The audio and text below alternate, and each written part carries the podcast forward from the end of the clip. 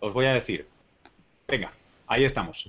Eh, ¿Qué tal, chicas, chicos? Bienvenidos. Eh, este es 12 eh, de febrero. por tanto, es el día Darwin, algo que creo huelga decir entre la Grey, la gente que se congrega a, ver estas cosas, este streaming que hacemos, sabéis, siempre con el, apadrinamiento impagable de Naucas, de naucas.com, donde muchos y muchas estaréis viendo esto en uno de los posts. Esta es la undécimo o la decimoprimera tertulia que hacemos, que esto empezó como, como una idea así disparatada y poco a poco vamos construyendo. Eh, yo soy Luis Quevedo, eh, yo estoy ahora mismo, se supone que esto es una cosa transatlántica, lo es solo porque yo estoy aquí en Nueva York, pero normalmente tenemos gente de todas partes de, o de ambos lados, de ambas riberas del Atlántico. Eh, hoy, como es Día Darwin, os podéis imaginar que hemos querido hacer un tema seguramente de los más naturales de Naucas. Y es, va a ser ciencia, sí, escepticismo y humor no nos va a faltar como siempre. Así que hacemos un M2 escépticos para celebrar el Día Darwin. Va a haber mucha evolución y va a haber muchas cosas más. Em, como ya sabéis, tres cosas muy rápidas. La primera, ya lo he dicho, contar con el apadrinamiento de Naucas. La segunda, esto tiene dos encarnaciones posteriores. Una es como vídeo en el canal de YouTube, youtube.com barra BCN, al que si os suscribís pues os tendré todavía más amor. Eh, y una tercera encarnación la tiene en un podcast que también vamos tuiteando y tal. Si nos seguís por Twitter estaremos todos en la misma página para los que prefiráis, eh, no soportéis vernos y prefiráis escucharnos. Dicho esto, Recordad, aquí no hay reglas de etiqueta, aquí solo hay colegas. Eh, hay más de uno que ya le he visto con la botella de Cardú, así que vosotros mismos. Ahora, ahora uno, Más de, bueno, ahora veo dos. Ahora tengo Por lo menos uno. Con la botella de Cardu. Vamos a, vamos a arrancar ya y arranco haciendo las, bueno, haciendo las presentaciones, no, dando paso a las presentaciones que, como sabéis, hacen siempre los contertulios. Hoy, por cierto, tenemos un sesgo de género de estos que nos metéis la bronca, y es que somos todos eh, hombres y de cierta edad, así que, en fin, ya, ya lo hemos intentado, ¿eh? pero esta vez no ha podido ser. Le doy paso a Javi Peláez, que está además de Ocupa. Javi, ¿dónde estás? Cuéntanos. Sí, bueno, yo soy Javier Peláez, para quien no, me conozca, soy uno de los fundadores de, Naucas, eh, soy editor de Yahoo, eh, aquí en España, en ciencia, y estoy de Ocupa porque estoy en Madrid y estoy en la casa de Natalia Ruiz Selmanovic, que, eh, bueno, pues muy amablemente se ha prestado a prestarme su wifi y su, casa. O sea que estoy aquí en, casa de Natalia, que ya está ahí metida con el tablet. Así que lo mismo luego pasa por aquí detrás mía y hace cualquier cosa, pues un saludo. Mira, aquí está. Natalia, ahí está. Ahí tenemos a Natalia. Natalia que ha sido ya con, tertulia eh, de, nuestras, de nuestras charlas, de las primeras que, hicimos. Eh, Javi también, pero Fernando Frías es la primera vez que se une a nosotros, así que le damos el, micro y la cámara y que se presente, Fernando. Eh, pues eh, tú has dicho, Fernando Frías, en fin, eh, militante, aspirante divulgador y poco más podría decir, colaborando con mucho gusto, aunque con poquito tiempo en Naucas y viendo lo que podemos hacer por aquí, claro. Y eh, last but not least, tenemos, tenemos a, a nuestro Darwin particular hoy, que le ha faltado el, blanqueado de barba, pero creo que os va a sonar a más de uno. Está, está en ello.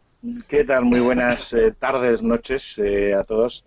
Soy Javier Armentia, eh, trabajo en el Planetario Pamplona y, y, tengo mala vida últimamente, pero, pero días como hoy estoy encantado por un lado porque estoy con vosotros, que sois amigos, con el resto de gente que también en gran parte son buenos amigos, y, sobre todo porque días como hoy, eh, días de Darwin, yo creo que son, son de esos que nos lo podemos celebrar bien. ¿no? no cumplimos 206 años, pero yo vengo justo de un acto que hemos hecho con el Club de Amigos de la Ciencia, donde hemos estado pues casi 150 personas hablando de biodiversidad con Carlos Chordá, viendo, metiéndonos por el ojo de una aguja y descubriendo eh, pues, eh, pues cómo cuando te pones a mirarlo de cerca el, el Penicillium roqueforti, que es ese, ese hongo que produce que el queso, el queso se ponga azul y haga el roquefort y estas cosas, eh, parece un bosque de cactus muy bonito. Y, y estas cosas ya merecen la pena siempre. Bueno, eh, nada, eh, empezamos. Esto va a ser más caótico que de lo que es habitual, porque no tenemos ningún guion. Em, yo creo que en, el, evento de Google Plus colgué algunos enlaces, em, algunas cosas que yo creo que son interesantes por si nos quedáramos o quedásemos sin, temas de conversación. Eh, y luego un post polémico de Naucas que, yo quería aprovechar para, para charlarlo aquí. Eso sí, primero quiero darle la palabra a Javier Peláez, a Irreductible porque con él fue con quien empezamos a hablar de hacer, de hacer este, este mediados escépticos. Entre otras cosas, me dijiste, Javi, recuérdalo, que querías compartir cosas, tenías cosas que decir. Entonces, esta es tu oportunidad. Que, ilústranos. Sí, porque cuando estuvimos hablando para hacer el, este, esta tertulia, pues estuvimos viendo diferentes posibilidades, ¿no? Y salió, bueno, pues la Javier Armentia, salió Fernando Frías, incluso salió Luis Alfonso Gámez. Eh, y a mí me apetecía porque digo, oye, está todo el mundo como con el movimiento escéptico, con las asociaciones, etcétera. Yo no estoy en ninguna y me llevo muy bien con todas. Y como no soy de ningún movimiento escéptico, o mm. no soy de ninguna asociación, digo, oye, pues méteme a mí de polizón, pues para que también haya un ejemplar de escéptico independiente, ¿no? Para que no la gente no piense que, oiga, pues para ser escéptico hay que estar en alguna asociación o, o hay que ser muy activista o hay que hacer algo. Simplemente yo soy escéptico porque de naturaleza me he ido convirtiendo en eso y quería estar en esta tertulia y aparte así ya teníamos los tres calvos preciosos y nos quedaba muy bien, o sea que no hubiera faltado Gámez también, que hubiera sido el cuarto calvo, pero eh, pero bueno, me, eh, pareció buena idea. Pero, pero Javier, esto, esto tú lo vendes porque, porque te quedas más guapo así, ¿no? Y yendo de por libre. Pero recuerdo que Naucas, que es un hijo en parte también tuyo, con otras tres personas, eh, se llama o lleva ese moto de ciencia, escepticismo y humor, ¿no? Exactamente. Y, y per se se supone actualmente el movimiento más activo en comunicación eh, digamos, de pensamiento crítico que hay actualmente en España. O sea que lo siento mucho, pero no, no, cuela eso, ¿no? Sí, no, eh, tarde o temprano termina acercándose a la gente a la que le gusta y termina incluyéndose en alguna en alguna plataforma o en algún blog o en, alguna asociación, ¿no? Pero bueno, eh, me pareció ¿Cómo? Espera, espera, vamos, dejadme hacer una cosa. Quiero, quiero eh, porque, porque no solo estamos aquí amigos y conocidos, sino que va a haber más de, más de una, más de uno que, aparezca aquí porque le han pasado el enlace, se conecte y alucine, ¿no? Del, ritmo que llevamos. A mí me gustaría hacer una cosa. Primero, es casi un reto, eh, que es, aquí vamos a usar, eh, los tres vais a usar la palabra, os vais a rogar el título de escéptico. Y, y eh, de una manera un poco escéptica, si me permitís, me gustaría saber qué es lo que queréis decir por escéptico. Eh, yo encuentro personas muy distintas, actividades muy distintas, igual no radicalmente distintas, pero bastante distintas debajo de ese, de ese título. Cuando tú dices que eres un escéptico em, freelance, ¿no? Que, no estás asociado a nadie, eh, ¿cómo eres tú escéptico naturalmente, como dices? Eh, bueno, es que el escepticismo, cuando tú le dices a alguien que perteneces o que eres escéptico, eh, es muy probable que a lo mejor piense que estás hablando de Grecia o del escepticismo grecio. Yo, eh, quiero especificar que es escepticismo científico. Es decir, cuando se, yo, para mí, cuando se habla de cualquier tema, tú puedes tener una posición, una opinión o una visión eh, que, juzgue ese tema, que lo analice. Y bueno, pues eh, hay unas herramientas científicas en este caso que te pueden ayudar a tener una visión, yo creo que más acertada, ¿no? Bueno, mm. pues eh, esas herramientas que yo utilizo para ver mi realidad son unas herramientas científicas, es decir, no creer en nada que no tenga una evidencia, poner en duda algo hasta que se confirma su, su, bueno, pues su validez, en el caso de todas estas terapias que hablamos, etcétera y tal, pero en general es una visión mm, general de, todo el mundo, es decir, es una forma de analizar el, mundo eh, y verlo con unas determinadas gafas, ¿no? Mm. Em, yo quiero dos apuntes sobre esto y, ahora me gustaría escuchar al, resto de contertulios, pero uno sería, yo ahora me he ido corriendo a la RAE eh, y, por ejemplo, la RAE tiene dos Em, dos acepciones, ¿no? La primera es desconfianza o duda de la verdad o eficacia de algo, que creo que está en parte lo que tú dices. La otra es la doctrina de ciertos filósofos antiguos y modernos, que consiste en afirmar que la verdad no existe o que sí existe, el hombre es incapaz de conocerla. Es, em, el escepticismo eh, griego. Sí, sí, sí, sí, claro. El, el, pero ¿sabes lo, curioso? Es primero que no hay ninguna referencia a ningún escepticismo científico. Eh, o sea, como tal no, no existe. Y de hecho estaría la cosa de que si para para, de hecho, el escepticismo es previo a la ciencia, ¿no? Es una precondición para poder llevar a cabo un, método científico. Eh, me encantaría, por ejemplo, aquí tener algún filósofo de la ciencia ahora, ¿no? Para, poderlo poner eh, con, mayor autoridad esto. Aunque autoridad es uno de los principales problemas que vamos a luchar. Eh, claro. Pero, pero hay una de las cosas que, a mí me hace, me hace no, no, me hace gracia, pero que es importante, es que eso es cierto, pero sabéis que no podemos hacer nunca una definición estricta fuerte de escéptico, porque no te levantas por la mañana, no sales de la cama. Entonces, en realidad, todos vivimos una vida, aunque nos llamemos muy escépticos, donde elegimos, ¿no? ¿Dónde? O en qué ámbitos o en qué grado aplicamos nuestro escepticismo. Y eso lo hacemos así. ¿Sabes? Lo pruebas, te va, lo pruebas, te va. Todos somos mm. niños, los niños eh, tienen pensamiento mágico, ¿Puedo... es una cosa normal del desarrollo. Métele. Mm, te diría más bien, eh, si se me permite, eh, que hacemos lo contrario. Es decir, eh, decidimos dónde no vamos a ser críticos, dónde no vamos a aplicar el escepticismo y dónde vamos a mantener nuestras creencias por encima de la razón.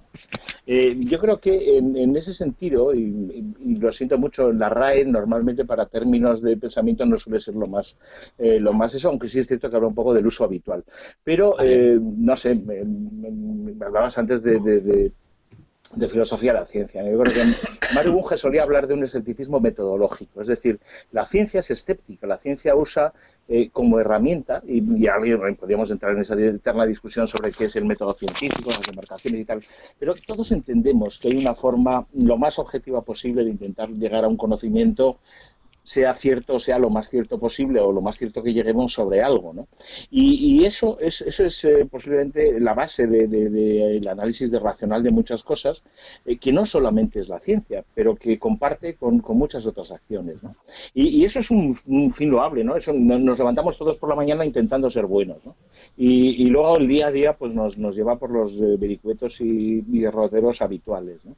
Y, posiblemente em, esto no es malo, es decir, no, no no con eso dejamos de ser escépticos, sencillamente nos encontramos con que, eh, yo, solía decirlo en plan chiste, ¿no? Si, si una pareja, si los humanos nos dijéramos siempre la verdad, eh, la pareja humana no permanecería tiempo eh, junta el tiempo suficiente como para asegurar la reproducción, ¿no? Y esto evolutivamente no es no es demasiado allí. Quiero decir, eh, realmente no podemos decirnos siempre la verdad, no podemos estar siempre convencidos de, llegar a ese conocimiento cierto y nos damos con, cabezazos contra las otras cosas. Ahora bien, esa imposibilidad no impide que el deseo sea bueno, es decir, y que sea y que esté en la base de un análisis, yo creo que nos puede digamos que prevenir o, favorecer muchas, eh, muchas cosas. Vamos, que es, que es una escuela de pensamiento, en el sentido de que son unos principios por los que guiarte y lo entiendes y lo intentas y tú... una cadena de cuidados, ¿no? exacto, sería un poco los, los cuidados, ¿no? Es decir, ¿qué deberíamos hacer para, para, intentar. Fíjate que uno de los principales filósofos del escepticismo y de que es eh, el fundador del SciComm ¿no? en, Estados Unidos, y cuyo nombre he olvidado ahora tontamente, eh, en la Universidad de Buffalo, eh, Paul Kurtz, perdón, gracias, tenía una ausencia de esas tontas, él hablaba eh, incluso de, como el sistema filosófico de la eupraxisofía, ¿no? es decir, todos entendemos que el recto comportarnos, ¿no? ese, ese ideal kantiano, puede estar en la base de muchas cosas, ¿no? Pero, pero ponerse demasiado filosófico también choca con lo humanos que somos, ¿no? Porque los humanos que somos nos gusta, o, bebimos del engaño o nos aprovechamos de la ingenuidad de la gente, ¿no? Y entonces el día a día nos demuestra que siendo racional eh, igual somos demasiado ingenuos, ¿no? Hmm. Bueno, de hecho, eh, luego estaría toda la parte del, del debate de si y uso con muchas comillas, la naturaleza humana en un sentido evolutivo, ¿no? O sea, la, la, gran cantidad del hardware que llevas y mucha parte del software que llevas, eh, de hecho, no es racional ni, ni, es así, sino que es, un epifenómeno, ¿no? Es una cosa que, creamos culturalmente muy tarde en nuestra historia y que nos ha dado unos resultados de la hostia. Eh, por ejemplo, estamos teniendo esta conversación. Si no fuera porque nos hemos inventado el escepticismo, no estaríamos teniendo esta conversación, pero que uno de los puntos esenciales para ser escéptico y no morir en el intento o no parecer idiota a los cinco minutos es primero aceptar cuál es el coche que estás conduciendo. Entonces, eh, ser inteligente. aquí si quieres los sesgos, todos los sesgos que todos tenemos, evolutivamente hablando, esos eh, shortcuts, ¿no? esos atajos que utiliza el cerebro, nos han venido evolutivamente muy bien. Es decir, esos sesgos de ver un ruido y salir corriendo por si acaso es un tigre, oye, pues gracias a que nuestros tatarabuelos no se pusieron a pensar y analizar que podría ser o no podría ser un tigre, los que huyeron, eh, pues oye, nos trajeron aquí. Es decir, dicho muy poéticamente, no quiero ser muy punset, pero somos los tatarabuelos, somos los tataranietos de los tataranietos de aquellos que tenían sesgos, de los que salieron corriendo, por si acaso había un tigre. porque iba a decir una frase muy punsetiana que es, somos los tataranietos de aquellos eh, a que los sesgos, esos atajos del cerebro, eh, le funcionaron. Entonces, claro, yo el escepticismo lo veo como una herramienta, como un método, eh, pues para intentar, ahora que no tenemos tigres que nos coman, pues intentar validar algunos sesgos que sí, no sé, que pero que tenemos todos. Es decir, no... Fernando... Más que validarlos, más que validarlos, al menos identificarlos.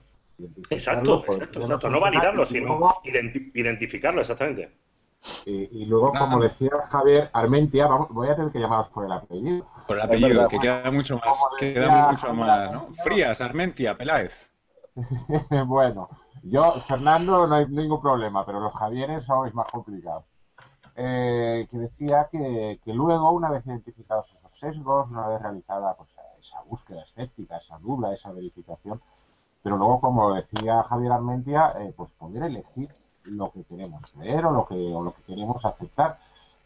Eh, en fin, antes se ha hablado por ahí de que si había una botella o dos de, de todos sabemos que el, que el alcohol es nocivo para la salud, pero bueno, lo aceptamos, lo entendemos, lo comprendemos y aún así eh, a los que nos gusta tomar un chupito de vez en cuando, pues nos lo tomamos. yo creo que lo importante es, es esa actitud, es esa actitud que permita no siempre superar esos sesgos, pero al menos reconocerlos, tenerlos en cuenta y, bueno, decidir voluntariamente y libremente, que, eso que muchas veces nos falla, que nos dejamos llevar por imaginaciones, por deseos. Bueno, pues si somos capaces de identificarlos, al menos podremos eh, adoptar esa decisión conscientemente o decidirnos por otra cosa, digo yo, ¿no? Lo que pasa es que, eh, permitidme, nos estamos poniendo como muy así. Vamos a ver, yo al final me hago. ¿eh? No, y es, es, es, conveniente, ¿no? Es decir, porque, porque a veces parece que, que el día a día no nos deja, ¿no? Pero eh, imaginaros, ¿no? Que, que, yo cojo aquí, eh, iba, a iba a traerme, pero se me ha olvidado, eh, un trozo de limón y digo, mmm, qué maravilla de aroma de limón. ¿Sabéis que esto cura el cáncer, no? Eh, y entonces vosotros me miráis así y decir, tío, deja de decir chorradas, ¿no?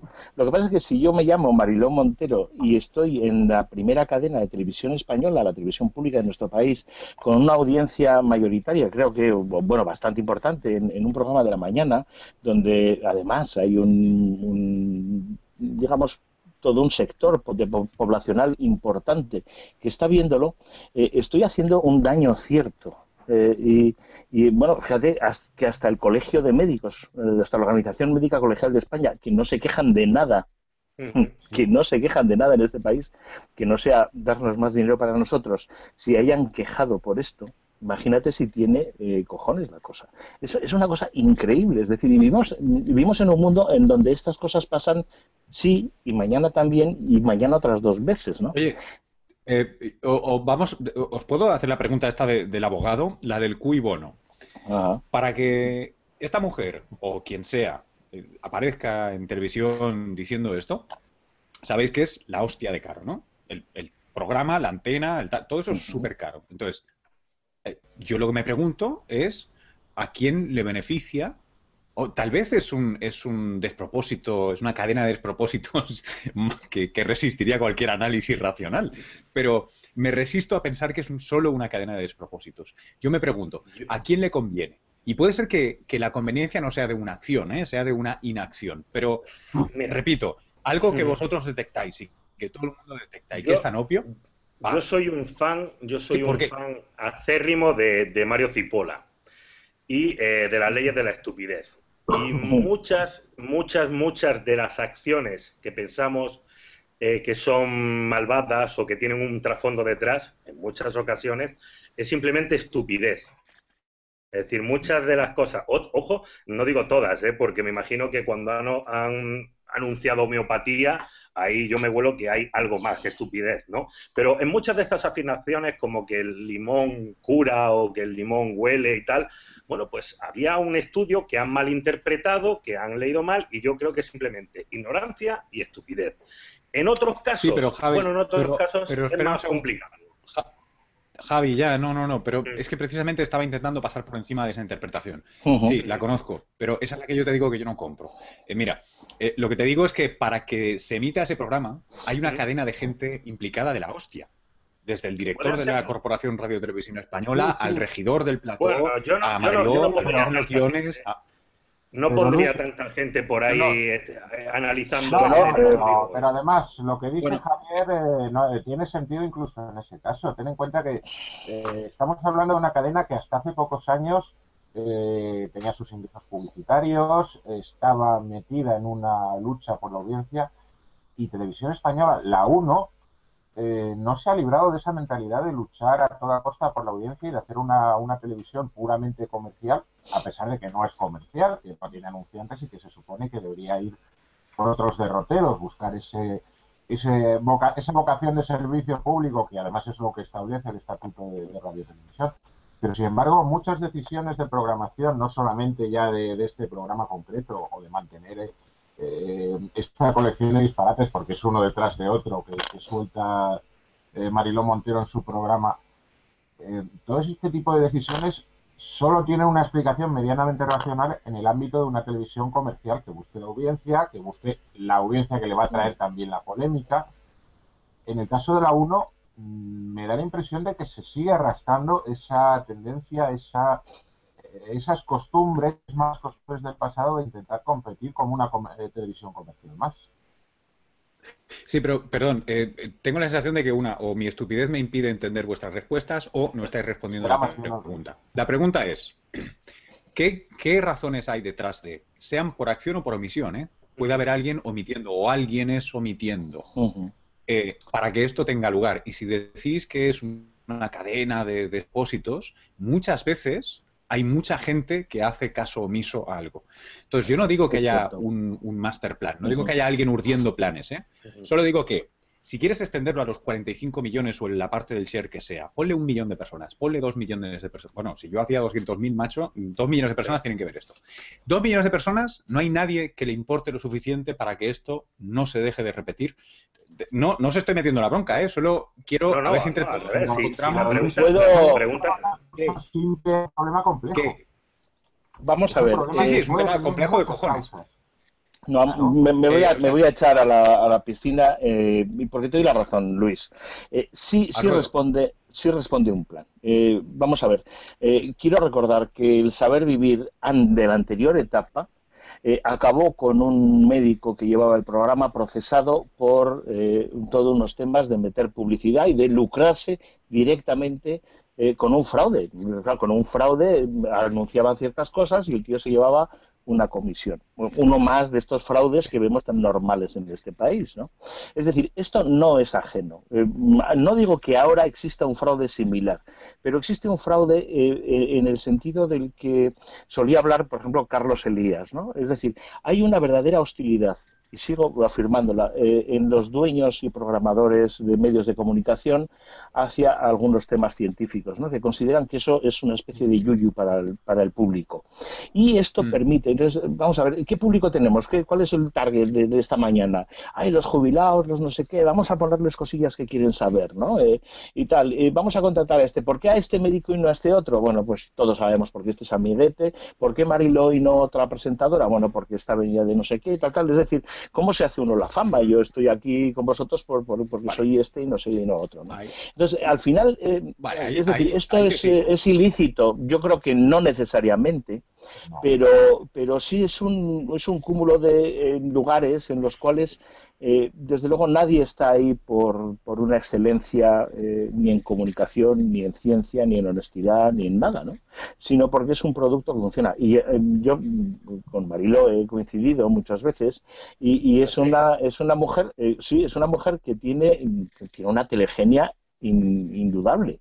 Y, es muy divertida. Yo reconozco que nosotros la invitamos a, a, moderar un debate sobre la ciencia en los medios de comunicación en el Congreso de Comunicación Social de la Ciencia y lo hizo estupendamente. Es decir, es una buena periodista en lo suyo. Es decir, lo uno no quita lo otro, ¿no? Lo que pasa es que estamos hablando de un producto que está pensado. Y ojo, desengañémonos, este producto de los matinales, de la televisión de las mañanas, existe en todos los lados y es un producto que viene a España de otros países. Y, tú, Luis, estás en Estados Unidos y sabes, ¿no? Y yo, lo único que aguanto de la televisión de las mañanas son las parodias que hacen en South Park completamente eh, demenciales y sanguinarias, ¿no? Porque es verdad, es una televisión de, de asesinato, o sea, directamente asesinato. El producto es ese. Estoy bebiendo whisky yo con agua. Eh, vamos a. Vamos a Esto es café. ¿eh? meter la otra. Y que yo creo que es un tema que hemos tocado varias veces aquí, pero eh, yo creo que podemos convenir un poco en que hay, hay, hay un tanto por cien muy, eh, muy grande de verdad en, en, lo que estabas diciendo. Al menos yo comparto lo que tú estás diciendo en el sentido de que hay unas ciertas inercias eh, y la tele funciona como funciona. Yo muchas veces aquí siempre hago de abogado del diablo, no, hago de, un tío que trabaja en la tele. O sea, yo Pero oye, Luis, una, pregunta, una pregunta. Espera una cosilla. Aparte de la mala fe o del fraude o del dinero que se pueda ganar, etcétera, ¿tú no notas que en la televisión, ya que nos hemos metido a la televisión española, en todas las cadenas falta una cultura de la ciencia que a lo mejor, no lo sé, en América si la tenéis, es decir, un asesor científico, para que alguien no diga barbaridades. Como el de Hollywood. No, no, yo siempre lo niego eso.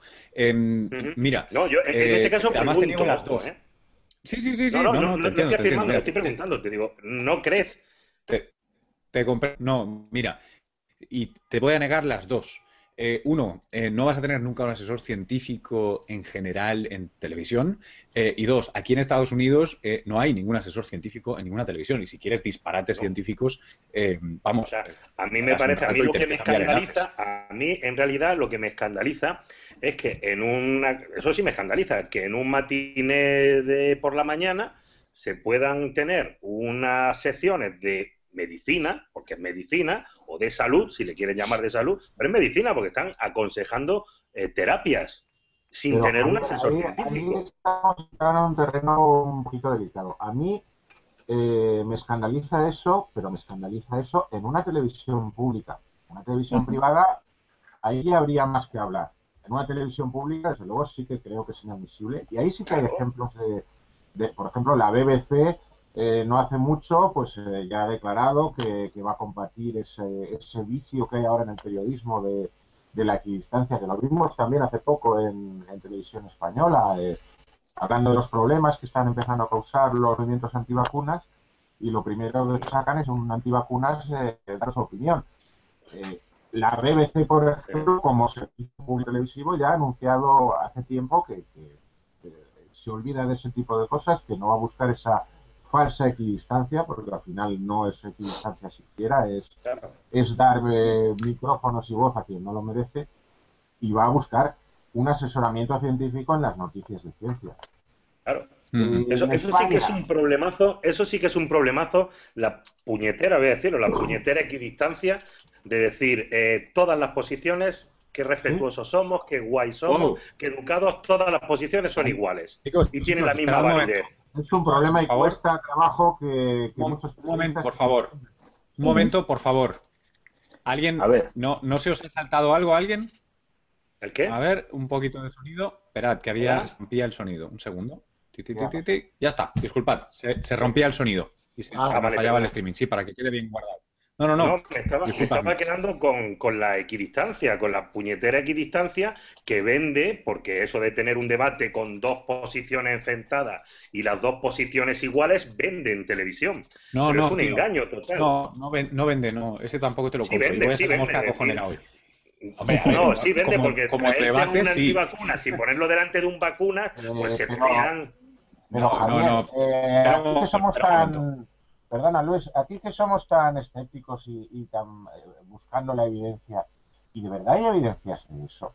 Hay evidencias de que lo que vende es ese tipo de cosas y no puede vender Sí, sí, sí parece. Hombre, vamos a ver. Yo espero que no, pero sí creo que ellos sí creen que vende, porque mira, tú ah, mira Cuarto Milenio. Una cosa es que vamos lo a irnos ya al, extremo. mira al extremo. Cuarto milenio, el señor Iker Jiménez ahora, hace unos años, se está ganando la vida diciendo, yo aquí soy neutral. Yo traigo a un científico y traigo a un loco perdido.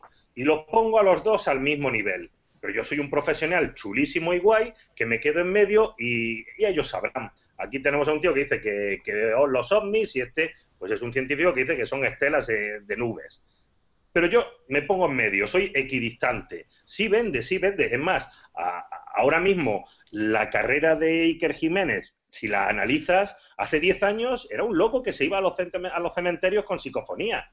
ahora no, ahora es un periodista respetable, respetable que se en medio y que peleen entre ellos. Em, pero eh, una, una, una cosa me gustaría aclarar dos cosas, por, por alusiones, por ser el que ocurra en la tele. Uno, eh, hombre, si es un debate, obviamente vas a querer gente que debata de, posiciones distintas. Entonces el problema sería, ¿queremos un debate o no queremos un debate? Eh, ¿Vale? Porque me da igual si es vacuna o no, ¿eh? O sea... temas, te voy a explicar, hay temas en los que no hay debate. Es decir, tenemos aquí a un señor geógrafo, tenemos aquí a un geólogo y aquí tenemos a un señor que dice que la Tierra es plana. ¿Por qué vamos a hacer ese debate si no hay debate? Bueno, bueno, bueno, pero espera un momento. Entonces, eh, siguiente paso, ¿vale? O sea, el debate ya sabemos lo que es. Entonces, ¿queremos un debate o no queremos un debate? Claro, tú lo que le estás pidiendo es, y vamos a volver a, lo siento, pero el mismo paradigma, el mismo problema que con Mariló y las mañanas, ¿vale? Que es, tú le estás pidiendo a un señor o a una señora que habrá estudiado periodismo, eh, o no, o que habrá estado audiovisuales y que habrá estado machacando como un cabrón, como interno, luego ayudante de producción o ta, ta, ta, ta, ta, ta, y llega un día a ser productor ejecutivo de un programa de televisión. En las mañanas, por ejemplo, donde quieras, ¿vale? Lo que más odiamos. Entonces, este señor o esta señora, después de 15 años o 20 años, llega a productor ejecutivo de un programa de las mañanas en el que hay que llenar contenido. Cada día, normalmente heroicas cuatro horas, ¿vale? Y el tema, el zeitgeist, lo que hay, por ejemplo, ahora, las vacunas. ¿no? Aquí en Estados Unidos tenemos la enorme vergüenza de tener una, un brote de sarampión con dos cojones, ¿vale? ¿Por qué? Porque los niños se van al parque de atracciones, no les dan vacunas, etcétera, etcétera. Em, entonces, lo que, lo que me parece importante que, mantengáis en, la cabeza es que a este señor o esta señora se le pide que organice un debate sobre esto. No tiene ni puta idea. Pero no tiene puta idea eh, de esto, ni tiene puta idea de otra cosa. Sí, sí, yo sé lo que me vais a decir. Hay, redactores, hay periodistas. Eh. Eh, mira, eso no es verdad. bueno, espera, te voy a poner, te voy a poner un ejemplo. Pero mm, déjame acabar y te lo doy. acabar y te lo doy en bandeja. son, son dos puntos más y son súper Entonces, no, no hay redactores sino no hay cual porque los tienes que contratar. Y el tema, o sea, los temas potenciales son infinitos, ¿vale? O sea, tú no puedes tener un redactor especializado en cada cosa podrías decir, bueno, pero en general, uno que sepa de ciencia o tal cual. Ese es un tema que ahora si quieres te lo doy en bandeja y lo, y lo rematas. Pero la otra cosa importante es que tenéis que entender que la única diferencia cuando Javi Peláez, cuando Irreductible, decía, oye, pero aquí en Estados Unidos lo tenéis distinto. Aquí no hay asesores científicos, aquí lo que hay es que la gente litigia mucho más. Entonces, si ves una cosa que no te gusta en la tele, le metes un puro, lo denuncias. Y rápidamente pasan cosas. Famosamente, los que estáis en estas cosas, seguro que visteis como hace no mucho el tipo más famoso de los programas de la mañana, el doctor Oz, OZ, eh, tuvo que declarar ante una comisión del Senado lo, humillaron en público por la mierda de los eh, de los eh, de las cosas que vende, que vende o que promociona el programa, eh, Al, nivel de, las mañanas de la 1, ¿eh? Entonces, lo que aquí es es más litigio. O sea, aquí, por ejemplo, a Marilo Montero, que no le deseo ningún mal, pero se le habría caído el pelo. ¿Por qué? Porque ha dicho algo que no está bien. ojo, mm, disiento también porque ni siquiera esto pasa en Estados Unidos. Y, un buen ejemplo, y estos días, tú estás hablando del, del sarampión, lo tenemos con Bill Maher. Bill Maher, eh, un comentarista, un, genio, ¿no? Eh, antirreligioso, defensor de la razón, eh, y completamente un tarao antivacunas. Completamente. pero, él dice, Completamente.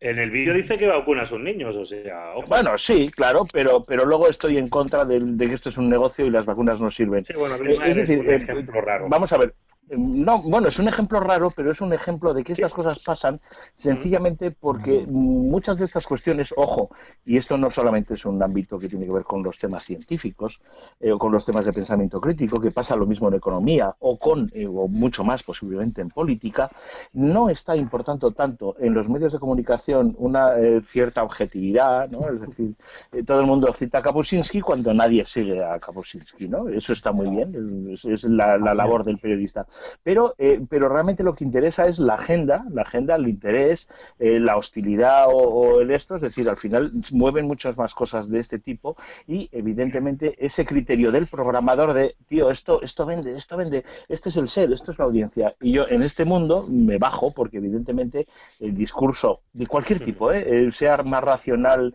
en, en, lo político, en lo económico, tal, no puede vender como el, la butad, es decir, al final todo esto parece los debates de intereconomía. funcionan porque la gente eh, eh, bebe vino y dicen chorradas, ¿no? una, cosa que quería apuntar yo, una cosa que quería apuntar yo que me parece también importante, es que no sé si también los escépticos aquí en España estamos demasiado obsesionados con los problemas mm, de los escépticos estadounidenses y los estamos trasladando, sí, sí, sí, sí, sí, seguro, porque aquí estamos hablando de antivacunas y los antivacunas aquí en España no son ningún problema, ninguno. no, claro, salvo en Granada que tuvo que intervenir un juez y vacunar un eh, colegio, ¿no? Un momentito, déjame un momentito, déjame, que ponga, déjame que, amplíe este tema.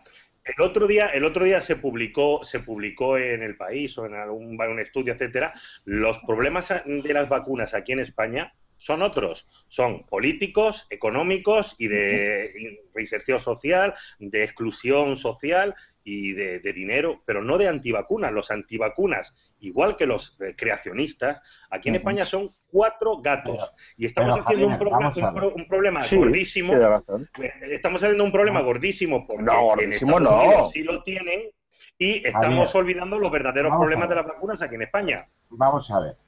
Que haya problemas de exclusión, que los hay, indudablemente muy graves, pero esos no son voluntarios. Eh, ahí quien no puede vacunar a los niños no es porque no le dé la gana, es porque no llega. Pero no por los antivacunas.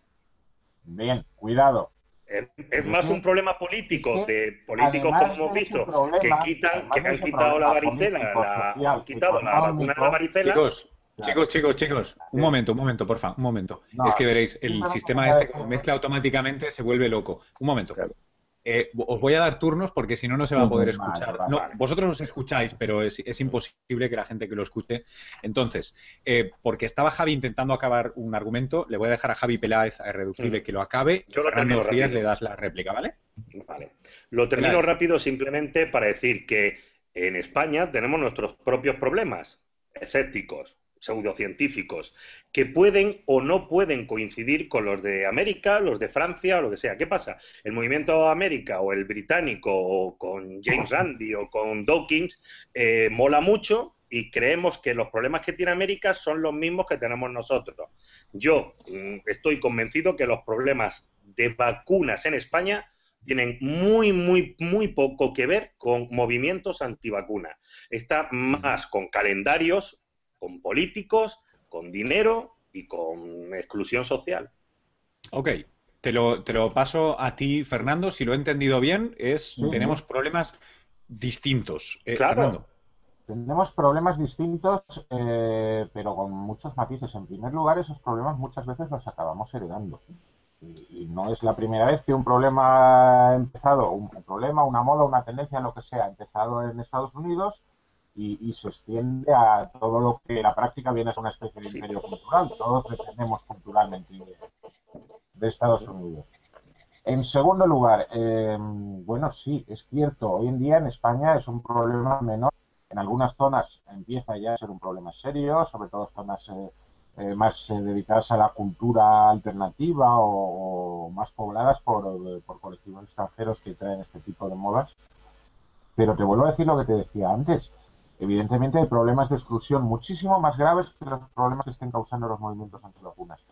Pero la solución no es la educación, no es explicar que, no vacunar a los niños es una barbaridad, porque esa gente muchas veces ya lo sabe. Es simplemente que no puede, que está excluida de la seguridad social, que está excluida de, los sistemas sanitarios. Eso tiene otro tipo de soluciones a las que nosotros podemos contribuir de otra manera, pero desde luego no están dentro de, lo que sería eh, una acción escéptica, ni mucho menos. Lo que sí está en nuestra mano es intentar evitar que el otro problema, el de los antivacunas, que ese sí que es voluntario y eso sí que se está trasladando, podemos intentar que no vaya más. Yo tengo, eh, eh, quería haceros una, reflexión al paso de lo que decís ambos. Eh, ¿Os habéis planteado alguna vez lo curioso que es el, poder de las palabras, no? Em, ¿Os habéis dado cuenta que lo alternativo es bastante más mainstream que los escépticos que estamos hablando ahora, que supuestamente defendemos el establishment? Es decir, somos cornudos y apaleados. No, no, no, claro, pero que digo que, es curioso que, somos, o sea, cornudos y apaleados, ¿no? Es que es la doble, porque defendemos a alguien que, bueno, alguien, no me quiero meter ahí, pero vamos. Em, oye, no, no, quiero, no quiero perder el hilo de, la, del, debate que, está muy chulo. Eh, ¿Podemos afinar un poco más? Y, le voy a dar la palabra a Armentia. Eh, esta, esta, idea de, la, de que heredamos los problemas o de que tenemos problemas distintos. Yo os quería echar una cosa para que me, para que me respondáis. Mira, aquí en Estados Unidos tenemos más problemas con lo alternativo o los anti, antivacunas, anticambio climático, anti, ¿vale? Anti la hostia, que en España, que en realidad está bastante más de acuerdo con la, incluso con homeopatía y tal, ¿eh? Fliparíais, aquí hay mucho más. Y sin embargo, aquí tenemos mucha más ciencia, invertimos más en ciencia y respetamos más a los científicos que en España. Eh, ayudadme a, a resolver esto? ¿Cómo es posible? Eh, es que no, no, no, es sencillo. Yo creo que no, el término no es, vamos a ver, no es planteable. Ojo, ojo, ojalá fue, las cosas fueran tan fáciles como ir poniendo en una balanza eh, una cosa o la otra, ¿no? Eh, no funciona así. Es decir, países, por ejemplo, con una tradición cultural eh, importante, Inglaterra, el Reino Unido, son terriblemente anticientíficos en muchas cosas también. Es decir, cooperamos todos en, ese, en esa historia. Decías, la antivacuna posiblemente en España no es sino un aspecto residual y, aprovechamos el que es notorio porque cuando sale Disney, pues sabes que esto tienes así, ¿no?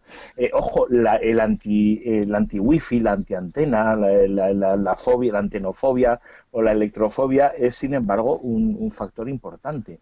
Eh, cuando, cuando en la anterior eh, legislatura en Cataluña eh, se iban a introducir en el sistema, en la cartera de salud, una serie de pseudoterapias, estábamos hablando de un aspecto terriblemente español y terriblemente terrible de aquí que posiblemente no tenía parangón en otros países de nuestro entorno siquiera.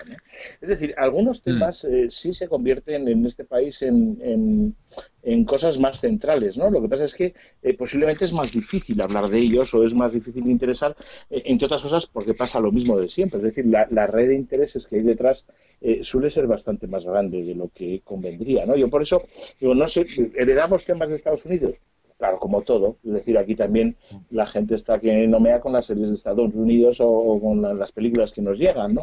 Pero, pero la agenda no es únicamente de esas cosas. Hay, eh, hay cosas increíbles. Yo, eh, mira, el, otro día me pasaba en, me pasaba en, en, el programa que tengo en Radio Nacional, en, la, en, en las tardes, ¿no? en un magazine de tarde, eh, hablábamos, me, plantearon hablar de ese tema de que eh, la desclasificación de los casos OVNI de Estados Unidos, que se vendió así en varios periódicos de nuestro país. No, era tal, es decir, esa desclasificación existe desde el año 75. Eh, sencillamente había un tipo que había puesto una web y, esto había caído en un servicio de noticias, Europa Press se había hecho eco, el ABC, la vanguardia y tal, y todo el mundo estaba, de repente había una noticia y digo, no existe la noticia. Eh, bueno, eh, espera, hablé, del tema, hablé brevemente del tema en la radio y de repente empezaron a llegar un buen montón de llamadas, algunas las han pasado porque además en el programa de García me, dan caña así, ¿no? De diciendo, ah, este tío no sabe nada porque lo de Manises estaba, estaba claramente que eran los extraterrestres y un contubernio y tal, ¿no? Eh, y tú dices, joder, tío, estamos hablando de platillos volantes, o sea, es que esto es, esto es ya, de, esto es prehistoria, o sea, es la prehistoria pseudocientífica, esto no se lo cree ya ni, ni Benítez, ¿no? Eh, o sea, decir, por favor, seamos serios. Y sin embargo, eh, sin embargo, salen y rascas un poco y de repente ahora me están invadiendo por aquí estas plastas de, la, de las conspiraciones, los reptilianos y tal, y dices, va, esto es una cosa residual en España. Señores, son unos plastas y no paran y en programas de, tal y, de repente saldrán en la sección de ciencia del ABC o los traerá Europa Press y tal, y esto es un hecho. Em, eh, una, una una cosa al paso de lo que decías, Javier Armentia, y, supongo que más de uno, más de una en Twitter estará con el rollo. Em, yo, yo quiero aportar que la diferencia que yo veo, por ejemplo, para mí, ni, ni, Alemania es la cuna de la homeopatía, ni Reino Unido tiene más problemas, ni Estados Unidos tiene mal. Lo que tiene es que tienen mucho más arraigado la idea de la libertad de expresión y tienen un, o sea, está muy metido en su ADN la idea contra el pensamiento único, que toda idea es buena. Entonces, hay, por eso hablaba antes del litigio. Aquí la gente se pelea mucho legalmente. Lo único que acuerda es el, sistema legal. Pero hay una cultura de, que viene de la, del caldo de cultivo eh, protestante, que es lo que, lo que permite todo esto. Sí, es, muy importante porque ahí sí que yo veo una, diferencia eh, con las culturas más latinas, que, por ejemplo, no tenemos tantos problemas, pero nos quejamos, ¿no? De que no, de que no tal, y cómo es la paradoja y tal. Para mí, simplemente, aquí hay más diversidad de opiniones y te peleas. Eh, allí, en general, te peleas menos, macho. Criticas mucho, pero te peleas menos. Eh, em, y se nota... Es porque la, justicia es muy cara. no solo eso. Porque la justicia es muy cara, no, no solo eso eh, yo, tengo, yo tengo una solución que me dio un amigo que, hacía el doctorado aquí de, Derecho en, la NYU, español. Me dijo, el problema no es que la justicia sea cara, el problema es que la justicia española tiene límites. Entonces, cuando tú pones una denuncia, tiene un límite lo que puede ser compensado. En Estados Unidos no hay. ¿Vale? No hay estatutos, no hay límites. Entonces, eh, estas típicas demandas de 2.000 millones porque la señora cogió cáncer de pulmón por fumar 40 años, ¿no? Y tú, siempre es el, chiste, ¿no? Que tú dices que va a aparecer en el ABC, en el país, en el tal, ¿no? Joder, ¿2.000 millones? ¿En serio? ¿La señora no sabía que fumar era malo? Eh, el sistema legal lo permite. Y eso sienta precedente y no hay huevos de volver a hacer algo que, permita que te metan un puro tan grande. Eso, como no es posible en España, eh, claro, te desincentiva.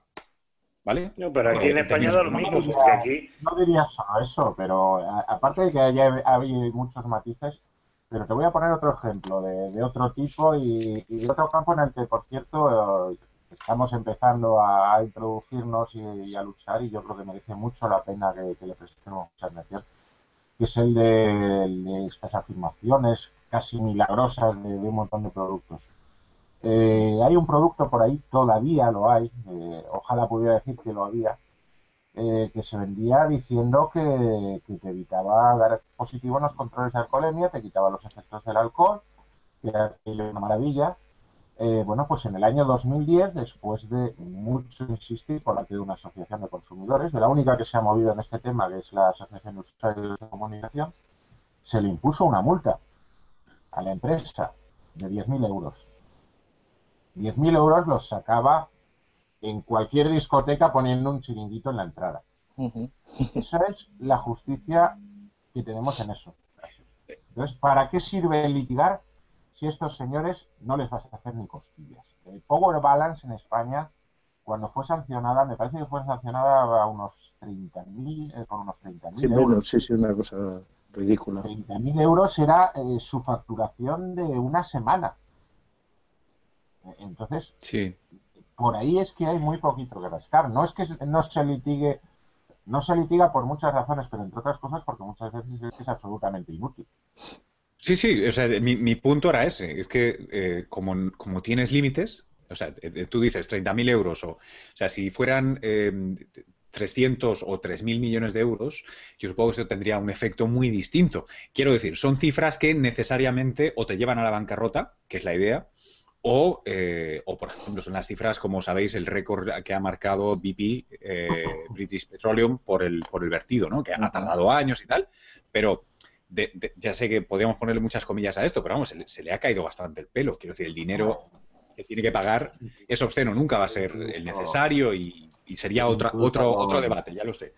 No, no, pero, pero la cifra no, incluso con cantidades no tan exageradas, pero mira, por ejemplo, eh, este verano mismo, eh, una empresa, un laboratorio homeopático, DHU, anunció que se retiraba del mercado de Estados Unidos a consecuencia de los litigios, porque ya había, yo creo que se había gastado 6 o 7 millones de dólares, pero es que la perspectiva era que aquello siguiera creciendo. Boarón se está dando con un canto en los dientes para ver si mantiene los 12 millones de, dólares que le ha costado una indemnización y todavía tiene otras, otras demandas pendientes.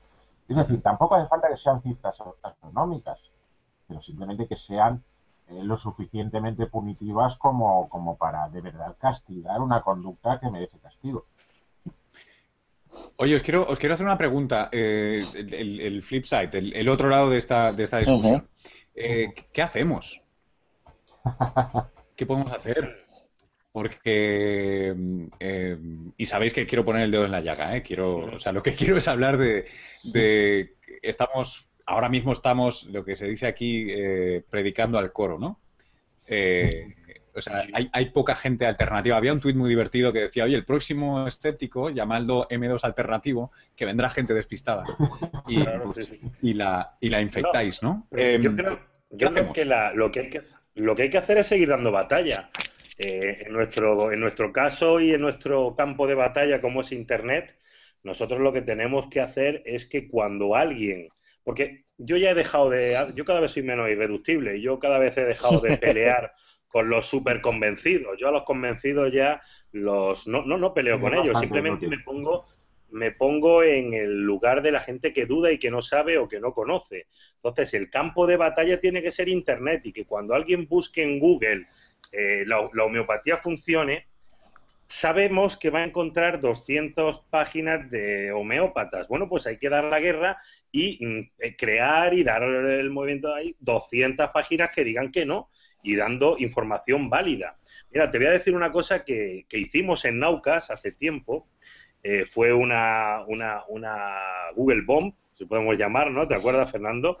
Eh, de, posicionar, fue un, fue un proyecto casi secreto de unos cuantos naucas, intentar posicionar una página web eh, con, eh, con, José María Mateo, Rinfe, con Fernando Frías, con... Pues dentro de la lista de Naucas intentamos hacer un proyecto secreto para posicionar una página web contra la homeopatía, porque tú buscabas homeopatía en Google y solo te salían pro homeopatías. Entonces le hicimos una guerra googleiana a la homeopatía, hicimos una página web que poca gente sabe que la hizo Naucas, ¿eh? gente de Naucas como Fernando, etcétera. Y ahora tú cuando buscas en internet qué es la homeopatía, te sale en las primeras posiciones la página web que hicimos en Naucas porque empezamos a enlazarla, empezamos a subirle el SEO, etcétera, ¿no? Es una de las cosas que, bueno, intentamos hacer. ¿eh? Qué guay. Que es guay, sí, pero luego voy a cualquier farmacia y está homeopatía por ah. todos lados. Ah, claro, claro. es que somos guays. No, no, vamos, vamos a ganar porque vamos a convencer, porque tenemos la información y además sabemos que es verdad, ¿no? No, lo siento, hemos perdido, hemos perdido por completo, porque, porque en, este reino terrible en el que nos encanta dejarnos engañar, eh, al final lo, que funciona es donde está la pasta. Y lo siento mucho, pero la pasta sigue estando del lado de lo que da pasta. Javier, Javier, no digo con esto que haya que dejar de luchar, pero yo sé, sé que soy minoritario. No quiero dejar de ser minoritario. No, no, no importa. venceréis, pero no convenceréis, ¿no? Para Javier, para Javier. Paro, paro. Eso es falso. No estamos perdiendo la batalla porque cuando a cualquier persona. ¿Me puedes dejar? Yo te dejo, pero tú déjame a mí. Cuando cualquier persona. irreductible. Dime. Voy. Habla, por favor. Cuando cualquier persona cuando digo cualquier persona, digo la mayoría de las personas tiene algo grave, va a la medicina y va a un hospital. Va a un hospital. O sea, lo que funciona es la medicina. O sea, no diga hemos perdido la batalla porque la medicina imperante en el primer mundo y en el segundo y en el quinto es la medicina, no la, la medicina alternativa. La imperante, la mayoría es el hospital, el médico, el análisis, el paper, el estudio y, el, y, el, y esa es la medicina que hay. Que digas tú que, hemos, que, que, la homeopatía ha ganado, no, por Dios, si son cuatro chalaos. vamos a un, momento. Quiero, ¿Este es un hospital? Estoy poniendo orden. un momento, porfa. El concepto está claro. Lo podemos decir más veces, más alto, pero no más claro. Eh, Armentia, eh, ¿has querido decir eso o qué has querido decir? Eh, ahora digo solo, Sobaldi. Y ya está. Es decir, no, no hemos ganado. No, señor, no hemos ganado. esto es una guerra, es una constante y, no podemos decir, no, no, esto está. No, no, lo siento mucho. E, ellos han ganado. O sea, ha ganado el negocio, ha ganado el mercado y ha ganado en todos los sentidos. Entonces, en tanto en cuanto. Vamos a ver, perdón. Y, lo pongo con un ejemplo que lo suelo contar en las charlas de estos temas. Eh, las pulseras Power Balance perdieron y se pusieron ridículas cuando se hicieron objeto de burla de los croners, de los humoristas eh, eh, de televisión. No por los estudios del CSIC, no por los blogs de los escépticos, no por los empujones que yo daba a todo el mundo. No, no, no estoy mezclando, no, no, no, no, no estoy mezclando. Eh, y estoy siendo objetivo. Es decir, lo siento mucho, pero llegó un momento en el que la gente dijo, qué ridículo es llevar. O sea, tienes que llamar a Tigre Jiménez o José María García y para llevar estas pulseras. Eres hortera. Yo sé. Bien, entonces adiós, adiós las pulseras y salieron otras cosas. Es decir, estas cosas funcionan así. No, no es por argumentaciones ni por calidad del tema. Yo me opongo, pero, me opongo a la visión negativa y pesimista que tiene. No, no, no. No es, negativa y pesimista. Yo sigo aquí haciéndolo desde hace un montón de años. Pero, te digo, está como para decir, no, espera, termino, termino y os dejo, termino y os dejo, ¿vale? Vale, vale vale, pero espera, vamos, por, vamos por turnos. Y os dejo. Termino y os dejo. Mira, eso de decir hemos perdido la batalla con la homeopatía es falso, porque tú haces una encuesta entre y el 100, el 99% de los padres que tienen un hijo enfermo, el 90% lo lleva a un hospital, no lo lleva a hacer cola a una farmacia homeopática. Entonces, que me digas que hay dos de ese 99% que se van a hacer el loco, no es perder la batalla. Es que hay dos chalaos que llevan a sus niños a homeopatía, pero el 99% va a un hospital serio. Entonces, no digamos que hemos perdido la batalla. ¿Cómo la vamos a perder? La podemos mejorar, podemos reducir esos chalaos que, siguen usando esas cosas, pero no me digas que hemos perdido la batalla con la homeopatía. No, hombre, no. Cualquier persona seria que tiene a su hijo enfermo lo lleva a un hospital, el 99% va al hospital. No una homeopatía, no perdemos la batalla. Oye, ¿cómo, ¿cómo sería perder la batalla para ti, eh, Javi, irreductible? Pues, ¿Cómo sería perder la batalla para que yo lo entienda? Pues tener la farmacia homeopática y en los hospitales vacíos. No sé, que no sé cómo sería perder una batalla, es que no lo sé, porque no la estamos perdiendo, es una realidad. Ok, Quiero, quiero entender una cosa. Eh, tenemos, eh, bueno, alguien que, participa aquí un montón. No niego el problema. Y hay un blog. No, no, no. Vale, hay, hay una cosa, que, una frase que me gusta mucho que, que, dice esto de qué mal puede hacer, ¿no? Eh, y, es, y es algo que siempre me hace pensar mucho porque la verdad que, honestamente, yo me inclino más por, por Javi Armentia, tal vez por motivos distintos, pero, pero creo que estoy más con él. Yo creo que no pasa nada en general, pero creo que es una batalla que tenemos perdida desde el punto de vista mediático y la vamos a tener siempre si dedicamos al coro. O sea, es un poco una mezcla de ambos. Pero me gustaría entender, eh, o sea, ¿tú crees que la mayoría de farmacias o parafarmacias en España, si no han cambiado, Em, tengan homeopatía al lado de el antibiótico, tal cual, no es algo que dices, bueno, espiritualmente, por joder, eh, he perdido la batalla. No, pero vamos a ver, también hay crece pelo. Y también hubo Los tres que estamos aquí sabemos que las farmacias venden cosas que no funcionan. Pero igual que muchas otras empresas venden cosas que no funcionan, si los crecepelos funcionaran, los tres que estamos aquí yo me yo me yo me afeito, perdón. Ah, bueno. pero, también han vendido las farmacias, las farmacias también han vendido Power Balance. Sí, exactamente. Como o Rayman, que eran las otras. la farmacia es un negocio. Sí, y además, Javier Armentia, tú mismo lo has dicho. Has hablado de que la Power Balance dejó de ser negocio, dejó de ser rentable cuando empezó a ser objeto del ridículo. Eh, yo hace cinco años no veía ningún chiste sobre homeopatía, eh, no veía ningún chascarrillo, no veía ninguna broma. Está empezando a ser ridículo. Eso es bueno. a nivel general, evidentemente, hay muchos intereses. Hombre, Javier Armentia positivo. hay muchos intereses para que se, para darle la imagen positiva, pero ya empieza a tener una imagen negativa. Pero además, te voy a dar una prueba de que no hemos perdido la batalla. No lo hemos ganado, pero no lo hemos perdido. Acuérdate de que en diciembre de 2013 la ministra Mato, que tenía el apellido muy apropiado para su puesto, iba a legalizar los productos homeopáticos.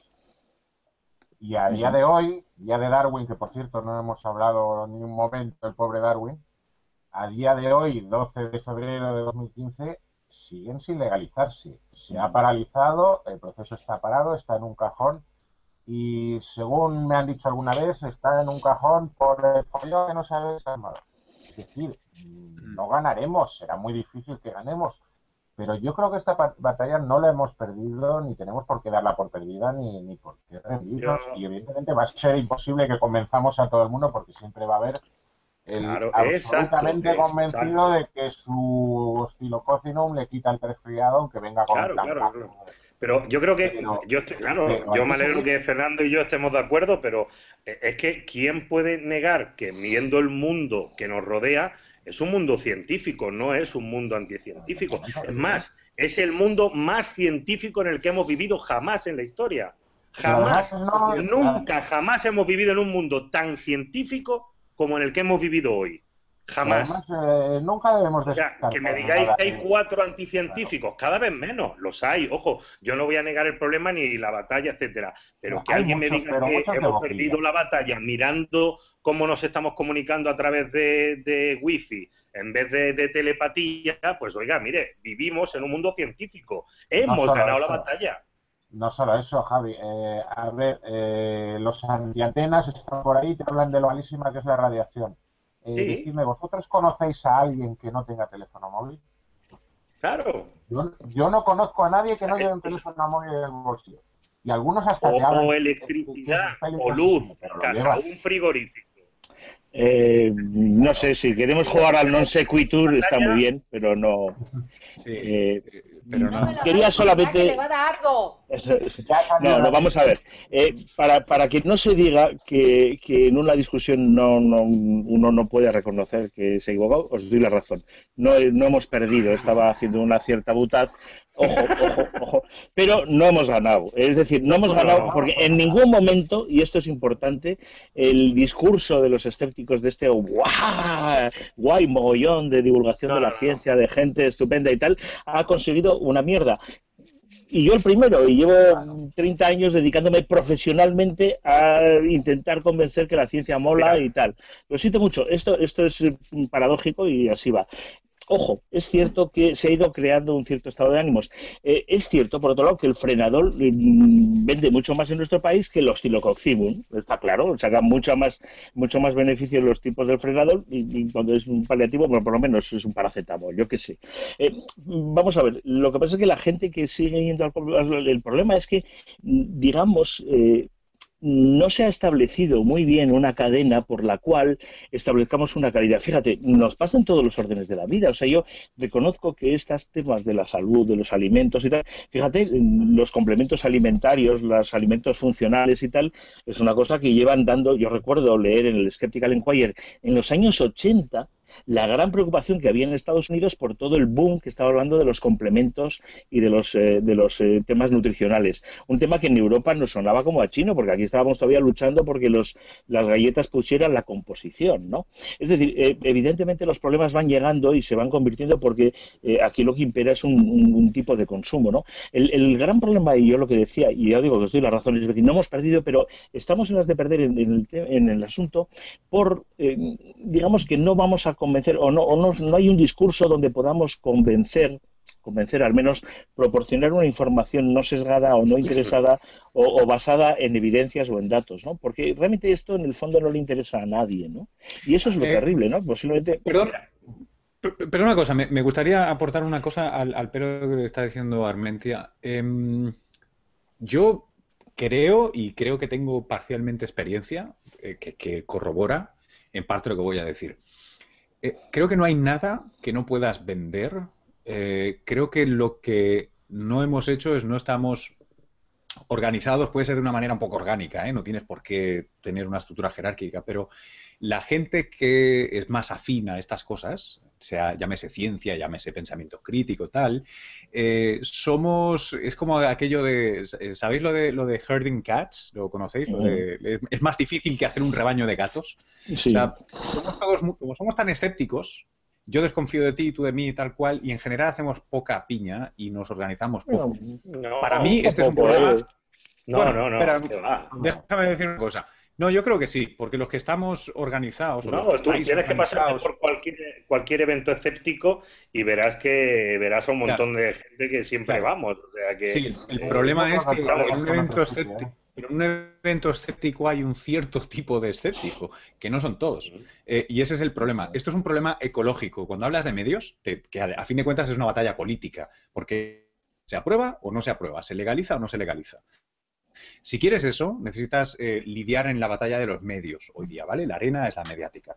Y para hacer eso, tienes que abordarlo desde un punto de vista literalmente ecológico. En Internet vamos a colocar esto, vamos a hacer X, Y, Z. Bueno, esa es una parte, ese es un nicho dentro de, un, sistema mucho más complejo. Si tú quieres ganar esa batalla o tener opciones de ganar esa batalla o ganarla temporalmente, necesitas tener tele, en las mañanas, tele, en los late nights, radio, podcast, internet. En eso estamos, en eso estamos. Periódicos. Sí, sí, sí, pero no todos con el mismo sabor. Porque, tales, si tú tienes una serie de, premisas con las que partes siempre que comunicas, que es yo Tarzán, tú chita, yo soy listo, tú imbécil. Si tú no crees lo que yo pienso, es que eres gilipollas. Yo te voy a ilustrar. Eso es un método que viene de los 90, que se llama asimetría de la información, que ha quedado bastante de modé. Sí, sí, no, em, pero eso estamos todos acuerdo. Cosa. No Luis, tú escribiste un artículo que dices que crees que es polémico. Leer este artículo que es polémico, no, es polémico ni nada. Casi todo el mundo piensa lo que tú has escrito, o sea, no, no veo ninguna polémica. Eh, desde el propio, me acuerdo, Phil Plate, que escribió, eh, que, dio la charla esa famosa del Don Biadic, ya en el movimiento escéptico hace ya mucho tiempo que no vamos de sobrados. O sea, no, al revés. Nuestro trabajo es informar. Damos información para que la gente lo compare con otro tipo de información. Nadie sienta cátedra. Nadie. Ni trata a nadie como idiota. Es más, los ataques que se realizan siempre, siempre, siempre es con la creencia, jamás con el creyente. Sí, con la idea, no con la persona. Ahora, cuando dijiste, he escrito un post muy polémico, yo lo leí y digo, pues es lo más normal, es lo que piensan la mayoría eh, de los escépticos de hace mucho. Vale, yo, yo ahí, por ejemplo, te diría que yo creo que lo, leerías de cierta manera. Como tú decías, todos tenemos nuestros sesgos. Eh, yo, creo que lo interpretaste como, yo lo... Es que es bastante lógico lo que ha escrito Luis, no, no ha escrito nada polémico. O sea, ¿dónde está lo polémico de tu post? Pues mira, por ejemplo, tú acabas de decir una frase que me encanta, que es yo informo y tú decides. Eso es el eslogan de Fox News desde hace mucho tiempo. Fíjate, Fox News. Yo informo y tú decides. Eso es precisamente lo que justifica traer a un antivacunas y a un vacunas a un debate, que es yo informo y usted decide. Mira, no, no, no, no. informar, que en Internet informar es así, dos cosas. En Internet tú no puedes coger a alguien y decirle esto te lo vas a comer por narices. En Internet juegas en igualdad de condiciones por narices. No es una equidistancia, es que en Internet ah, hay páginas de pseudocientíficos 100.000. Que yo lo sé, pero mira, es que estás, estás partiendo de un, de un, universo que es un poco más pequeño que el que yo te voy a ofrecer, que es, es, que, es que hay un mundo más allá, ¿no? Otro mundo es posible. O sea, no necesariamente tienes que enfrentarte, eh, ¿sabes? De cara con la gente, con tus ideas. Y, no solo tienes que darles información, con embudo o sin, o ponerla allí en tu, en tu despensa y ellos escogerán. Es que hay otras maneras. Mira, si, si aceptarais, que, eso es un debate que podemos tener un día, la idea de que esto se juega en la arena de los medios y es de índole política, tendréis que aceptar otra cosa, por necesidad, que es la siguiente. Esto no trata de información objetiva, como no trata ninguna elección de información objetiva. Ahora, con esto no te voy a decir miente. No te digo eso. Tenemos la ventaja, y ahora voy a decir algo muy gordo, de que tenemos la razón de nuestro lado, la verdad de nuestro lado. Eso es la polla. Dicho esto, si pretendes que con la verdad vas a ganar, estás acabado, tronco. No, pero esto no, va así. Post. Eh, yo estoy hablando de tu post. Sí, sí, en mi post, eh, en mi post si quieres ahora lo interpreto. En mi post dice, usar argumentos que parten de premisas no aceptadas por todos, en este caso aquellas que deciden tomar homeopatía, es un error grueso y de base. Y eso es lo que tú estás haciendo. Si tú crees que por informar, o sea, que porque tú tienes una información obtenida por una serie de métodos, ta, ta, ta, ta, ta, ta, ta, ta, la vas a poner ahí y la gente va a aceptarla, tronco, hemos empezado mal, porque te vas a perder a toda la gente que está en otro core. Tú lo que me estás ofreciendo es que haga propaganda. No, no, lo que te estoy diciendo es que este problema, eh, este ecosistema tan complejo, incluye algo que es propaganda, entre muchas cosas. Em, digo que la incluye. Uno puede decir, no, no, no. Marketing. Mi, ética. Marketing. No, marketing no propaganda. Yo he dicho propaganda, ¿eh? Bueno, me gusta más el marketing, si me permites, porque es ajustar el mensaje a la audiencia. Primero sabes a quién le hablas y luego, le, luego fabricas el mensaje. Pero eso lo, llevamos haciendo en Naucas hace 100.000. O sea, Naucas ha hecho muchos tipos de divulgación. Desde divulgación a pie de calle, desde eventos donde han ido en Bilbao, han ido gente que, pues, como era gratis, pasaban por allí, hasta, o sea, de todo tipo. No nos suscribimos a un solo tipo de divulgación. Pero, mm, pero dentro del escepticismo es una carencia, es una carencia importante. Mm, y de hecho, a ver cuántos especialistas en marketing dentro del movimiento escéptico conoces. Es cierto, nos guiamos por intuiciones, nos guiamos por lo que nos parece, eh, pero no tenemos ni muy claro el target a quien nos tenemos que dirigir, ni cómo debe ser el mensaje para que le llegue. Eh, y sí que tenemos un poquito más claro a quién tenemos que descartar, porque tú mismo lo has dicho, los creyentes convencidos desde luego no se van a... Yo sí tengo, yo sí tengo, ojo, como ha dicho Luis, es cierto que hay muchos tipos de, divulgación. Yo, yo hablo por mí, sí tengo muy claro a cuál es mi target cuál es mi tipo de, tal, y es el tipo que primero quiere conocer, porque si ya lo sabe y lo ha decidido, mm, a mí no me sirve, pues ya lo ha decidido, y es el tipo que busca información. Entonces, mi trabajo eh, como divulgador en este momento es poner a disposición, ojo, de la manera más amena y más divertida posible. No tengo por qué ser un muermo. Y eso yo, todo el que me lee lo sabe. poner la mayor, el mayor tipo, el mayor cantidad de información veraz y divertida y amena que, que, yo sea posible de, poner información. ese, es mi target. Oye, y yo utilizo también mis técnicas de marketing. si, no niego que lo hagas estupendamente y, que todos tengamos ideas perfectamente defendibles en ese sentido. Eh, te pongo un ejemplo, el ejemplo mío. Mi target, desde luego, en la lista de la vergüenza está claro. Es la gente que no está de acuerdo con ese tipo de cursos y de cosas y quiere conocerlos para protestar y para y sin embargo, de rebote lo que me encuentro es que buena parte de la audiencia del blog es gente que dice, hombre, hay un curso de ideología en la universidad de tal, voy a enterarme. o sea, eso, eso no... comentario indignado y demás. Oye, eso no lo había pensado yo. Un público completamente distinto. Fernando, tú eres un feed magnífico para, para un magufo, por ejemplo, ¿no? O sea, alguien que se apunte a tu, a tu blog está informado de todos los cursos, pero no. Eh, calla, más de uno lo he dejado correr hasta que se ha acelerado porque digo, es que si lo pongo aquí se va a llenar matriculaciones. Y, y al revés, también estás muy callado. me, un profesor me preocupa. diciendo, oye, que me has no. el curso que no se ha matriculado nadie. Pero bueno.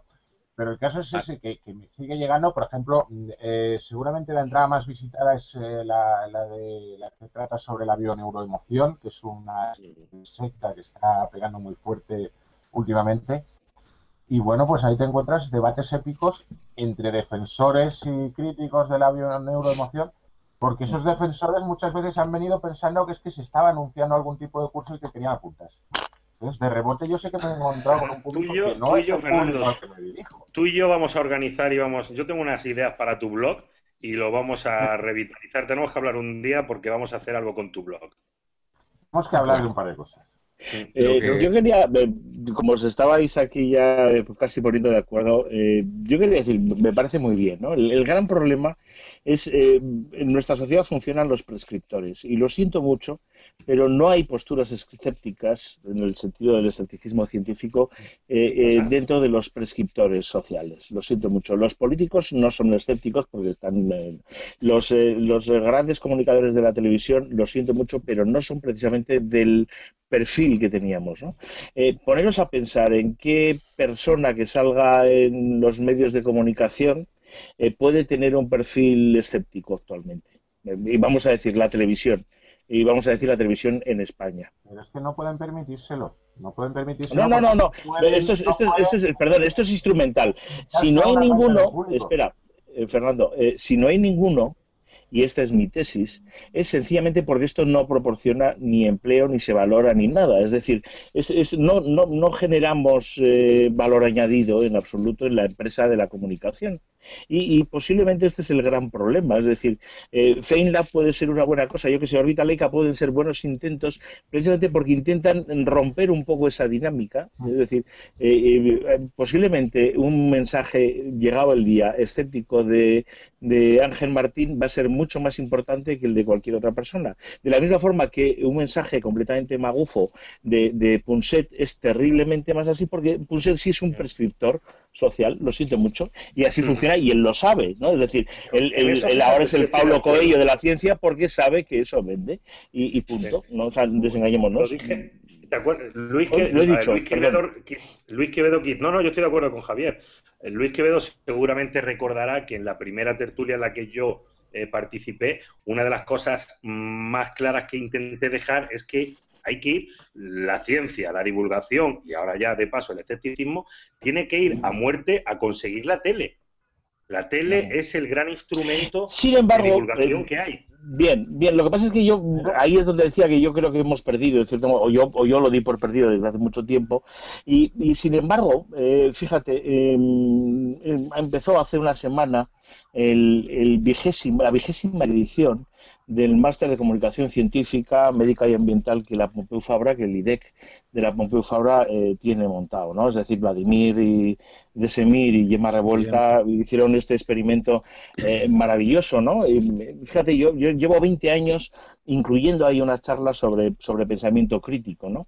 Eh, la gente que ha ido pasando por ese máster, muchos de ellos están trabajando en temas de comunicación, de comunicación científica, en empresas, instituciones, hay gente que está en la FECIL, hay gente que está en medios de comunicación, hay gente que se ha dedicado luego a otras cosas, hay gente que tiene carreras científicas o carreras periodísticas eh, convencionales, pero eh, en cierto modo mucha de esa gente eh, se ha incorporado precisamente a un discurso que no es un discurso mayoritario, que no está en el mainstream, que no va a salir en el hormiguero, ninguno de ellos lo va a entrevistar ese tipo tan simpático que lo presenta, lo siento mucho, pero eh, sin embargo posiblemente eh, pueden ir aportando cosas. ¿no? Yo creo que la labor del pensamiento crítico puede estar más ahí, es decir, en, aportar en eso, es decir, mm, posiblemente no vamos a ser los más guapos, aunque lo seamos, los más famosos, aunque lo no, aunque lo merezcamos, eh, pero sí, sí podemos, en cierto modo, aportar primero, una, presencia, una, una, cosa presencial, decir, oye, estamos ahí.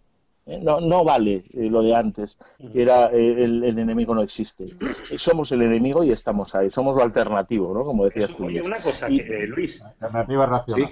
Una pregunta, Luis. Ya Ahí en América, yo, yo estoy muy preguntón hoy, ya soy escéptico y pregunto. Ahí en América hay, hay una cosa que a mí me tiene, aquí también en España, pero muchísimo menos, que son los lobbies, los lobbies de presión decir, está el lobby gay, el lobby no sé cuánto, el lobby tal, que bueno, ¿hay un lobby escéptico o alguien o un lobby científico, o alguien que tenga de verdad presión y fuerza cuando algo no le gusta, algo se anuncia o algo aparece?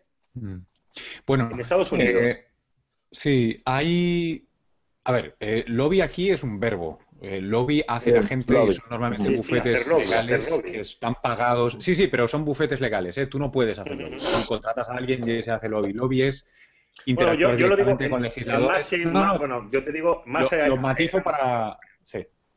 Hay un grupo de gente como yo que sé, Neil de Grace Tyson o alguien así que dice, ojo, que como este diga esto, el presidente o los políticos se echan un poco para atrás y tiemblan o les hacen caso. ¿Hay algo así? Eh, ha habido algo parecido ha habido un intento así. Hay muchos grupos pequeños, eh, bastante organizados. Luego está, por supuesto, los más grandes o más tradicionales. Ayala y... Ah, los humanistas, ¿verdad?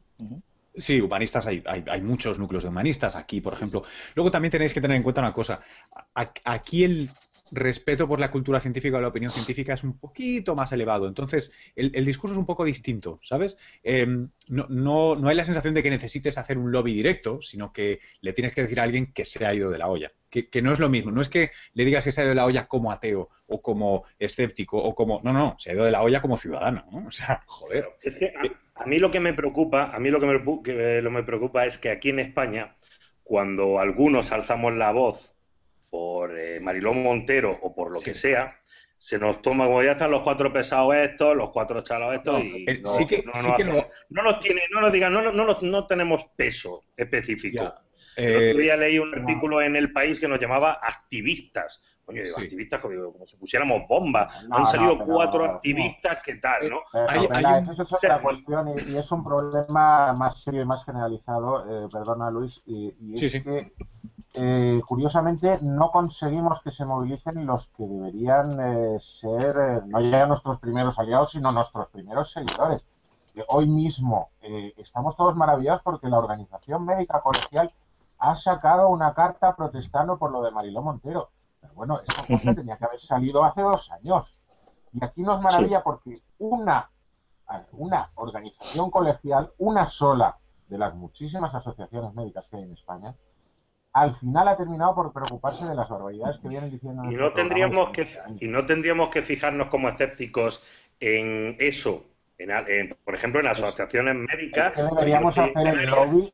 Estoy en Canarias y cada dos por tres veo que la, los colegios, la Asociación de Colegios de Médicos van y hacen un, con, el, con, el, presidente de Canarias, ojito, eh, pues van al, 25 aniversario de la homeopatía, etcétera. Es decir, no deberíamos fijarnos y recopilar esas asociaciones médicas, esas asociaciones científicas, hacer piña y luego ya empezar a ver, dónde llegamos. Os puedo, os puedo eh, lanzar una sugerencia que, creo que no está loca cómo va a sonar. poner ideas.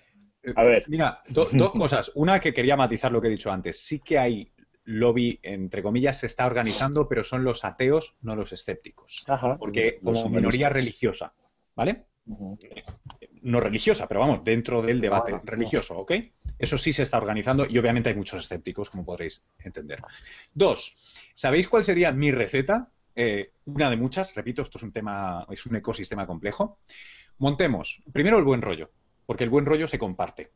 Eh, después, lo atractivo, lo sexy, lo divertido, eh, lo que merece la pena, lo que la gente le gusta y lo que le arregla el día. Yo montaría, ¿sabéis cuál es el, arquetipo, el, paradigma esencial? que vende humo y todo el mundo pierde el puto culo, los Oscars. Los Oscars son humo, no sirven para nada, no hacen nada, solo pasean gente donde venden vestidos. No hacen una puta mierda, pensadlo, ¿eh? Y todo el mundo pierde el culo. Los premios funcionan siempre. Yo aquí ayudé a organizar en su día un festival de cine y ciencia en Nueva York. Mucha pasta, va muy bien, tal cual, no es la polla, pero viene bastante gente. Son siete años ya. Em, no, digo llevar el, festival de cine necesariamente a España, pero, tíos, un festival, una entrega de premios, pero chula, ¿eh? Entrega de premios como hacen aquí, en plan showman, de buen rollo, donde nos, dedicamos unos meses a ver qué actores y actrices son escépticos o son ateos y les molaría dar su apoyo. Eh, eh, mencionabais, mencionabais a, coño, a Martín. Eh, yo mencionaría a Goyo Jiménez, yo mencionaría a mucha gente que, se prestaría y decir, vamos a hacer algo de buen rollo que la gente que no sea escéptica le mole. Y que sean positivo, ¿eh? Dar premios a el colegio que ha hecho esto, coño, le damos un premio, pero de buen rollo. Y dejamos de ser siempre los que tienen un poco el, punto, eso que de que escéptico se identifica con mal follado, ¿vale? Vamos a perderlo. ¿Cómo? Es buena idea, pero también estás planteando precisamente el, planteamiento de órbita laica o de, este tipo de cosas, de moscadas científicas, como dice el bueno de, de, mm. Andrea. Eh, pero órbita laica, perdón, perdón, ese no es el planteamiento de órbita laica, ¿eh? Y colar la ciencia por ahí. Pero, pero ese no es el planteamiento de órbita laica, ¿eh? El planteamiento o sea, órbita laica no le habla a la gente, le habla al coro. O sea, nadie que no le mole eso va a ver órbita laica. No, por favor. Eh, no eh, vamos, un, un, uno por mil igual, pero, pero por favor. No, sé. no, es la idea. Desde luego no es la idea y yo creo que las cifras de audiencia tampoco dicen eso. Eh, tiene un, público que busca un entretenimiento a esa hora y bueno, pues se aprovecha para introducir la ciencia dentro de ese, de ese entretenimiento que es el objetivo y que además creo que es también eh, eh, parte del planteamiento que tú hacías de esa entrega de premios o, de, otras acciones de ese tipo que busquen eh, pues fomentar la ciencia, fomentar el, pensamiento crítico y el escepticismo, sí, sí. Eh, pero de una manera entretenida y aprovechando ese entretenimiento, aprovechando el, humor en FameLab, aprovechando todo ese tipo de cosas como hilo conductor para crear y para fomentar el interés por la ciencia. bueno, o sea, te, compro la menor, pero no la mayor. Yo, yo creo ahí, estamos. Yo creo que es un producto para un target. Eh, y creo que el target está muy claro. Como todos los programas de televisión, por cierto. ¿eh? Eh, tienen un target, si no sí, tienen un target. Lo que no vamos. creo es que estemos de acuerdo en el target, pero bueno. ¿Cuál es el target? Yo entiendo que es eso, la franja de, de público que busca un programa de entretenimiento a esa hora, simplemente. Pero, eh, oye, pero ¿por qué tiene que ser No, no, el para eso target hay que- diferente al del hormiguero, por ejemplo? ¿Tú dirías que el hormiguero está hecho para gente científica? El hormiguero de. Pablo No, Motos. claro que no. ejemplo, No, no, Pues ¿por qué? órbita laica igual. Órbita laica porque sí. Es decir, órbita laica yo veo el mismo target eso- de gente en la misma franja, en el mismo horario y con humor y con esto. El, el hormiguero, por ejemplo, hace explosiones con un tipo de negro y no le dices que es científico, pero la, bueno. O sea, yo creo que el target de órbita laica no es, eh, Bueno, evidentemente lo ahorita es, hay porque mucha gente tipo de detrás, blanco. pero no tiene por qué ser. Mm, Es más, incluso encogieron, yo sé, eh, porque casi estuve a punto de ser uno de los colaboradores, escogieron a un, a un profesional como Ángel Martín, que no es científico, precisamente porque huían del target de aficionado científico. Es decir, han cogido a un humorista porque quieren ampliar ese target.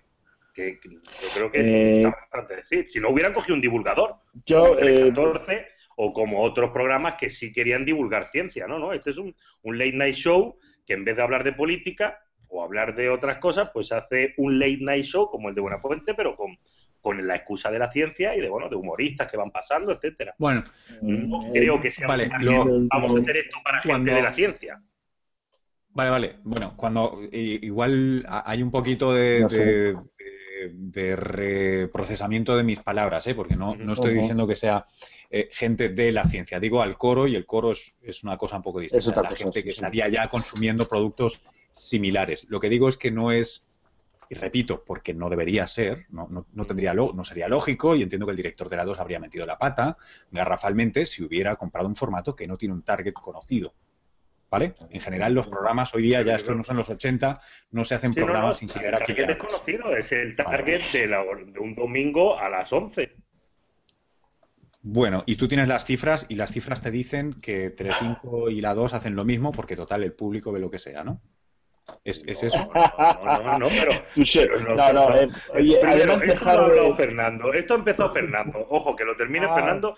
Yo simplemente No, no, creo no. que el target de. Yo simplemente creo que el target de órbita laica no. Evidentemente lo es, porque el- el- el- la gente que le gusta la ciencia lo va a ver, pero creo que se ha elegido específicamente un presentador y un estilo y un humor y unos dibujitos para, vamos a ver, a un químico se la suda en los dibujitos que ponen o, las- o los, la- o los chistecitos, porque Sí, ya lo sabe. A un físico, además astro- creo- un astrofísico ya lo sabe. Creo que la audiencia muestra que, sí que atrae, atrae a, un cierto sector de público, desde luego, no, no los frikis de la ciencia que, que muchos lo vemos evidentemente, pero también atrae a otro sector de público dentro de que estamos hablando de la 2, que es la cadena que no existe en la mayoría de los mandos eh, de España. es más, es que Eh, si y hubieran yo en el mando de mi querido- suegra pasa si directamente de... hubieran de querido hacer un programa friki para el coro, si hubieran ¿puedo- querido hacer un programa el coro, no hubieran elegido eso, ni ese formato, ni ese presentador. Hubieran buscado un Neil de Grace Tyson. Eh. ¿Puedo respetuosamente No. mm, proponeros algo? eh? ¿Qué, es, qué es el target? Eh, o sea, eh, hablar en castellano, joder, no, de verdad. El público. O sea, perdona, eh, El público Ahora, ahora os habéis, perdona, ahora os habéis convertido, no, no, no, no, no, no es, no es, no es por el anglicismo de Luis, habéis entrado todos al trapo. Eh, ¿Sois expertos en comunicación, en mercadotecnia de, digo, porque a mí esto me la suda, de verdad, Eh, como he aguantado muchísimos expertos y gurús de, del mundo de la comunicación, demostrándome que yo me dedico a un sector minoritario que por lo tanto no tendría ni derecho a existir ni a tener fondos públicos, que la cultura científica no es cultura, que la educación científica se la pela y tal, no sé qué. Como llevo tantos años en esta batalla, cuando empiezo a escuchar estas cosas me quedo así mirando y digo, que te follen, Aurelio. De verdad, no, no me interesa en absoluto. Es decir, no estoy buscando un programa. Es decir, a mí me encantaría, me encantaría eh, que, que Laica eh, fuera una pequeña sección eh, de cualquier late night, de, cualquier programa de magazine, ¿no? Es decir, yo llevo muchos años haciendo en radio de ciencia, en, en magazines convencionales y, generalistas, porque estoy convencido de que esos programas se merecen de la misma forma que se merecen un comentarista político, económico, uno de variedades, uno de tal, se merecen eh, un comentario del mundo de la ciencia o del pensamiento crítico y se puede meter la caña. Yo creo que no, no, no, no, no, no, y no me pongo como ejemplo de nada, porque afortunadamente no soy sino uno en una estela de mucha gente que está haciendo ahí. Es decir, de ese montón de profesores de ciencias que en todos los institutos y, coles de nuestro país está convencido de vez en cuando de poder meter un artículo de los de Naucas y generar un debate muy chachi que los chavales vienen y hablan del tema, ¿no? Es decir, posiblemente a mí me interesa mucho más ese target, ¿vale? Me interesa mucho más esa guerra que es donde yo puedo llegar, que es en la que yo me siento tranquilo, en la que me parece que podemos hacer algo que no pensar que de repente vamos a ser guays, porque eh, si metes ciencia en el hormiguero tienes que meterla con un tipo que va con un, con un abrigo de cuero negro, ¿no? Y posiblemente si llevara dentro un arnés y nada más sería mucho mejor. Pero, pero no, lo que mola ahí es ese espectáculo. Bueno, eh, eh, una sola cosa quiero decir aquí, y, y, ese era lo que yo intentaba decir todo el rato, de que esto es un ecosistema complejo. Eh, yo digo que Orbita tiene un target o un público objetivo concreto, me refiero a que no es ese programa generalista del que, del que tú estabas hablando antes. Claro, eh, claro. Eh, o debería aspirar a hacerlo. bueno, pero, pero ya, ya, me entendéis. eso, por un lado. dicho esto, es de puta madre que, exista ese programa y que existan otros muchos programas. Eh, la idea es que cada vez, si ponemos más a un extremo, pues el centro de masa, ¿no? La, gaussiana, ta, ta, ta, ta, ta, Ahí nos vaya yendo y, perdamos a un Iker, tal vez, por fortuna alguna vez, o vea menos gente a Iker, porque lo ve más gente, ¿no? Eh, a eso me refería. Entonces, PES no, no, pretendía montar una bronca de definiciones, sino llamar la atención sobre la complejidad del problema. Y todo esto venía de lo de los premios. Decía, lo del buen rollo, creo, porque molaría hacer una cosa que no participara de una de unas ciertas una visión negativa. Eso es, que sean cierto o no, normalmente se nos arrogan, se nos, se nos juega ese mérito. Si yo digo que soy científico, y aquí me pasa, ¿vale? En Estados Unidos. Si yo hago periodismo científico, yo soy un coñazo. Si yo eh, voy a hablar de algo científico, uff, ya me vas a corregir. Sí, ¿sabes? el buen rollo. No eres un aguafiestas, evidentemente. Eres un aguafiestas. Entonces, a eso me refería. Dicho esto, en fin. Oye, voy a hacer un turno de últimas porque vamos. Eh, yo tengo aquí a Natalia que querrá dormir. Venga, eh, irreductible, última. Dime. Última. Pues última, no hemos hablado de Darwin y yo me tenía preparado aquí algo. haremos una, haremos una. De eso que nos hemos librado. Iba a meter aquí un, vamos, un, tocho de Darwin. Aquí está Natalia. Bueno, pues eh, para finalizar, yo qué sé, ¿no? Me, me, ha parecido muy bien esto de, debatir entre tres personas que supuestamente siempre nos colocan en el mismo saco, a los escépticos. Y esto de ver que cada vez que nos juntamos tenemos un montón de, debates y de que cada uno piensa lo mismo, a mí cada vez me gusta más. O sea, y es eso de mostrar que no tenemos un pensamiento uniforme todo, pues a mí me parece. Parecemos la izquierda. Parecemos de izquierda. Sí, parecemos de izquierda. Oye, eh, por a subdividir y dividir. Vosotros, vosotros veíais eh, esta, peli, esta serie de Rowan Atkinson, la primera, la de el, el, la víbora negra. La, culebra, la víbora negra, eso es. Eh, ¿Os acordáis de los actores cuando decían Macbeth? ¿Os acordáis del episodio de los actores? Yo es que no la veía por el horario. Os, compartiré el YouTube, pero básicamente la idea es que cada vez, sí, cada vez que digamos Punset vamos a tener que hacer un, ya veréis. Eh, Armentia, eh, pues, eh, pues los, lo lamento por, por, haber mencionado a Punset y a Marilo Montero y no haber mencionado realmente a, a Darwin. No, a Darwin no, estaba pensando en Belén Esteban. Ay, perdón, no, lo he vuelto a decir, no, eh, vamos a ver, perdón, no, no, no, eh, hablando en serio, es cierto, eh, fíjate, el día, el día de Darwin no es tanto una celebración de Darwin y de la biología como una celebración del pensamiento crítico. no hay que olvidar que a pesar de que esto no haya pasado afortunadamente en España, a pesar de que la, de que la reina, la reina, ¿cómo se llama ahora? La reina Sofía, es la reina 2 o la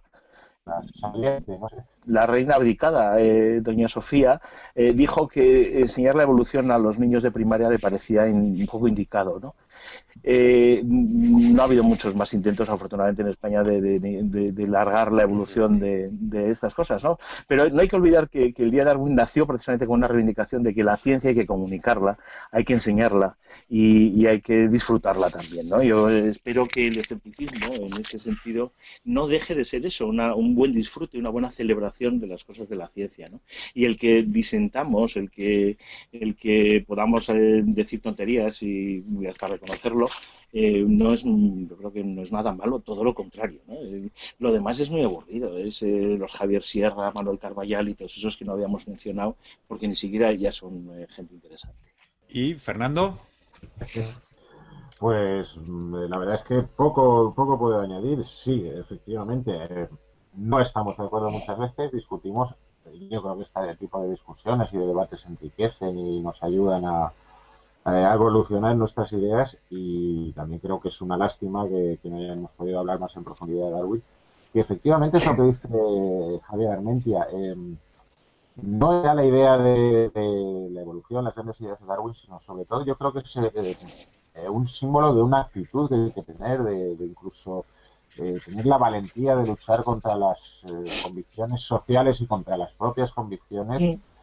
Eh, y vencer esos sesgos de los que hablábamos al principio. En ese sentido, creo que Darwin es un personaje que, merece la pena que, lo recordemos. A este hombre se va a hacer un selfie todo.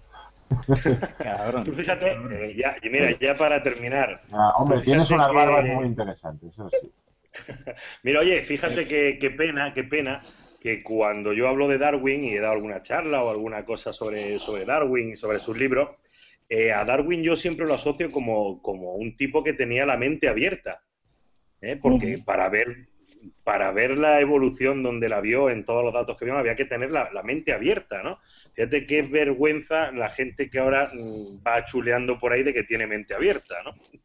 Eso normalmente siempre la de las cosas alternativas, etcétera, ¿no? Tú sabes que Darwin fue a tratarse en, un eh, establecimiento, un balneario de, de, aquellos de la época donde le trataban con hidroterapia y homeopatía y él escribía sus cartas a su hija diciéndole, después de los que dicen que hablan con los muertos, los homeópatas son los que más me cabrean. Sí, sí, sí. retomaremos, a Darwin en algún otro momento porque no sería lícito empezarlo una hora y cuarenta minutos la conversación. Sí, ya, perdona, una cosa, Luis, sí que quería comentar una cosa sobre Darwin. estamos cerrando. Venga, yo me voy que aquí me quedan Me he acordado viendo, viendo la tele con mi hija, eh, creo que uno de los grandes homenajes, eh, no solo a Darwin, sino a la normalidad de lo que debería ser normal en nuestras sociedades, es que en una serie de dibujos animados para niños aparezca, se llama el, asombroso mundo de Gumball y aparezca un personaje que se llama Darwin, que es un pez con patas. Creo que eso, nada más que eso, se acepte como normal por los niños, creo que ya es un triunfo importantísimo, ¿no? Chicos, está bien, está bien. Hasta aquí, hasta aquí llega, hasta aquí llega este debate que se alarga un montón más de lo que se alarga normalmente, pero bueno, será que nos interesaba. Eh, chicas, chicos, esto recordad, queda un vídeo en YouTube, será un podcast eventualmente y además estamos, lo, lo, abrimos a discusión. Votad a través de Twitter con el hashtag este de M2 escéptico si os apetece que lo hagamos una vez al mes, o dicho de otro modo, uno de cada cuatro eh, una de cada cuatro tertulias que sea de escepticismo, que más o menos viene a ser este tipo de juntas unos cuantos amigos y, y reflexionas sobre lo que hay, lo que falta y cómo conseguirlo. Desde Nueva York yo me la aspiro, me voy a cuidar de la familia que me están, me están enviando mensajes, me están friendo con razón. Chicos, muchas gracias a todos. Un saludo. Un abrazo. Adiós.